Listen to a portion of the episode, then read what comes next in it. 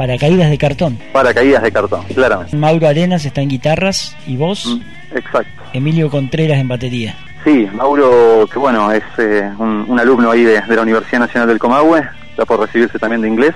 Ah, ahí nos conocimos igual que con el baterista que bueno, está en Neuquén, cada tanto por ahí combinamos para juntarnos y, tocar un poco.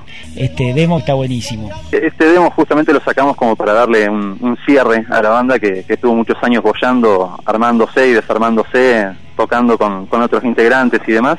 Este, y bueno, por eso te, decía que era como con un, juego entre nosotros para, para dejar algo, algo que disfrutemos nosotros, digamos, ¿no? Claro, había que dejar algo registrado. Tal cual, si bien había algún algún videíto por ahí de una presentación en vivo, no, no se puede apreciar, digamos, no es la misma la calidad, siempre falta algo, se escucha algún griterío de fondo que no permite por ahí apreciarlo y tener un, registro lindo que quede. De... Grabaron de un viaje los temas, tocando todos a la vez, pero después remezclaron. Claro, después pasamos por un proceso de masterización y mezcla. Claro, viste que eso se está usando bastante ahora. Por ejemplo, Palo Pandolfo grabó eh, uno de sus últimos discos en ese modo, ¿viste?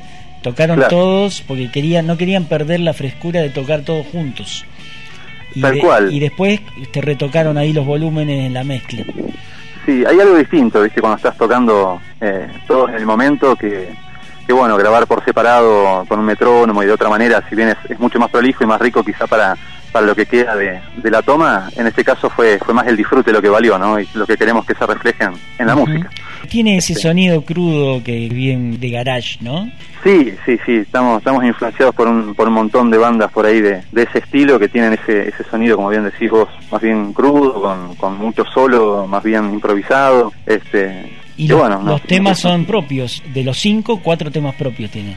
Sí, son cuatro temas propios que, que bueno, fueron los que los que quedaron, los que más se pudieron emprolijar, digamos, para mostrar. Y un, y un cover que, que bueno, a nosotros nos, nos traía algunos recuerdos de ese, ese temita, particularmente de, de Claudio Gavis, este, y lo quisimos ahí mostrar en, formato de trío. Un tema larguísimo que incluyó Claudio Gavis en su primer disco solista, allá por el 72, 73, ¿no?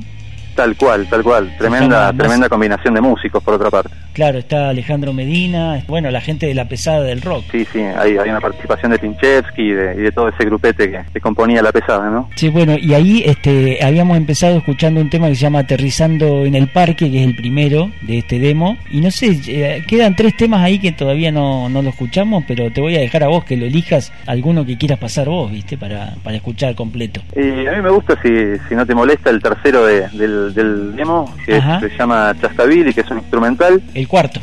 el cuarto, entonces. El cuarto, mira, ya me estaba olvidando. Que es un tema instrumental, viene bien con la onda que vos venías poniendo de música hasta el momento. Ah, mira. Este, por ahí para que, para que se enganche. Bueno, Chascabili, entonces, eh, si estás escuchando recién a esta banda, te repito, se llama Paracaídas de Cartón. Gracias por este rato de charla. No, muchas gracias, vos, Cuando quieras, sabes que puedes contar con nosotros. Bueno, y lo mismo vos si tenés ganas de compartir algo en estos días, estaremos acá mientras dure la cuarentena en este horario de la tarde, así que estás invitado a, compartir algún audio, alguna música, lo que tengas a mano. Excelente, alguna intromisión vamos a hacer entonces. Buenísimo, gracias. Un abrazo grande. Abrazo. Y escuchamos entonces para Caídas de Cartón, Chascabili, el que hablaba ahí era Marcelo Bustamante, quien toca el bajo y canta y compone también. Así suena Chascabili.